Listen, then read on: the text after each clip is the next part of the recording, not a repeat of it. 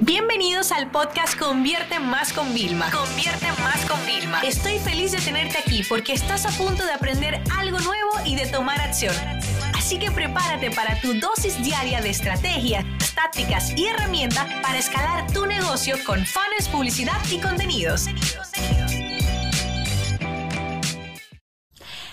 Gestiono las críticas y esos trolls que están siempre compartiéndome contenido destructivo? Mira, la realidad es que a mí no me gusta ser para nada negativa y por eso nunca me vas a ver en redes sociales quejándome de una crítica, poniéndome en situaciones muy vulnerables. No, por el contrario, yo pienso que tú vas a redes sociales a encontrar un contenido que realmente conecte contigo y que te alegre, porque no todos los días son perfectos y fantásticos como vemos en Instagram. Con lo cual a mí nunca me vas a ver como reuniendo toda esa parte. Pero una de mis seguidoras de Instagram me dijo, Vilma, en general veo en tu comunidad que siempre hay comentarios muy positivos. ¿Tienes trolls? ¿Cómo lidias con los trolls? ¿Qué haces con los comentarios negativos? Y decidí animarme para grabar este vídeo, que es un vídeo un poquito personal porque es la primera vez que voy a hablar en público sobre el tema. Esto ya lo he hablado con amigos del sector que hacemos cosas parecidas Siempre tenemos como los típicos nombres en común de, ¿te ha tocado la María de tal que te hace esto, que te manda amenazas y tal? Pues sí. Y lo hemos comentado entre nosotros, pero hoy quiero hablarlo en público. Mira, por el tema de mi negocio, la visibilidad que yo tengo, te podrás imaginar el volumen de mensajes que recibimos cada día. Una cosa que yo he aprendido con los años es que cuando tú das algo gratis, muchas personas exigen y te maltratan verbalmente, pero cuando una persona paga, te pide hasta, oye, disculpa, ¿será que hay un error? ¿Vale?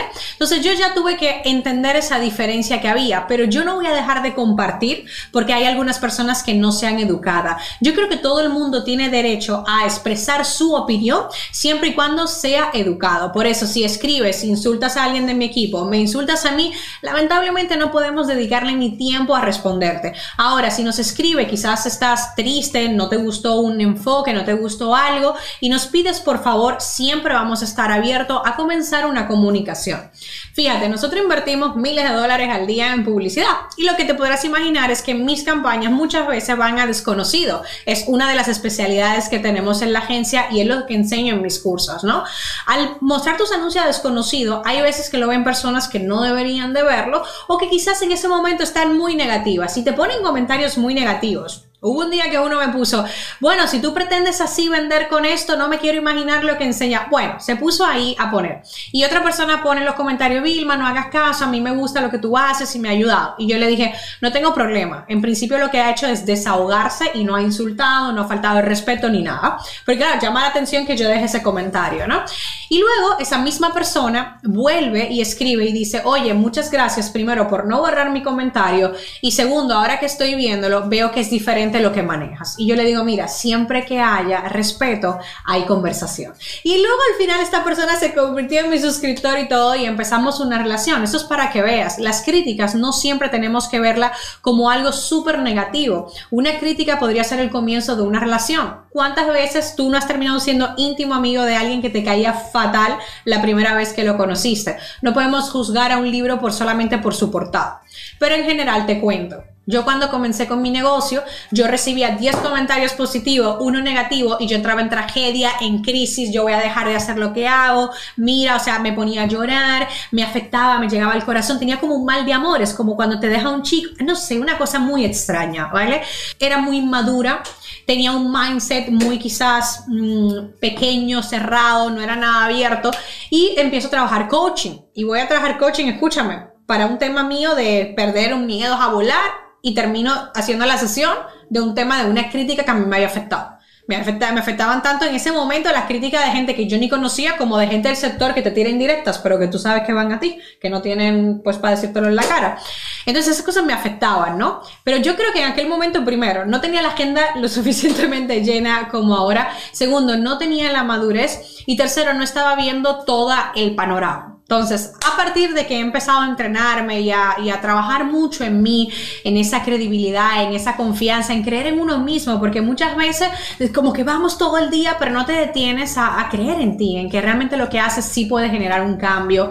Empecé a implementar cosas de ser más agradecida, dar gracias por lo que tenía. Empecé en público a reconocer esos mensajes positivos y todo eso. Y luego cuando recibo como una crítica, le digo muchas gracias, no estoy de acuerdo, me parece bien, tienes razón, lo voy a mejorar, o sea, estoy como dispuesta. Y en el momento que, señores, yo cambié ese chip, o sea, todo fue como, boom, mágico. ¿Por qué? Porque no me sienta mal.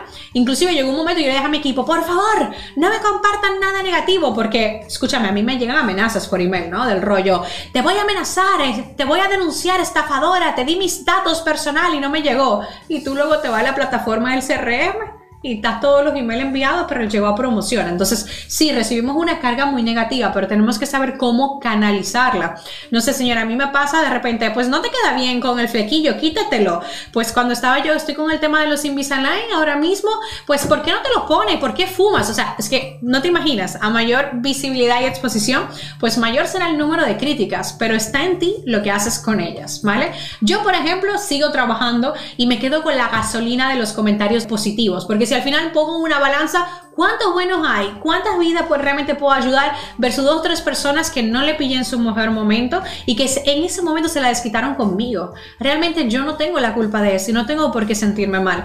Así que en sentido general, sí tengo trolls. En todas mis campañas de publicidad nos aparecen comentarios. Los que son respetuosos los dejamos porque crean un debate y a mí me parece positivo.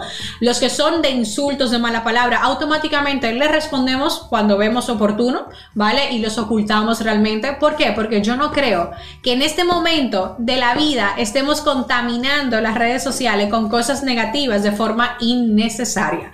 Creo que estamos aquí para compartir y bueno, esto es lo que he hecho yo para decirte que sí, durante mucho tiempo a mí me afectó, durante mucho tiempo yo terminé llorando, ¿vale? pero ahora es otra actitud que tengo ante la vida, estoy mucho más madura, tengo la agenda tan ocupada que no tendría tiempo de ponerme a responder eso y sobre todo creo en mí. Entonces, cree en ti y síguete enfocando en lo que tú estás haciendo.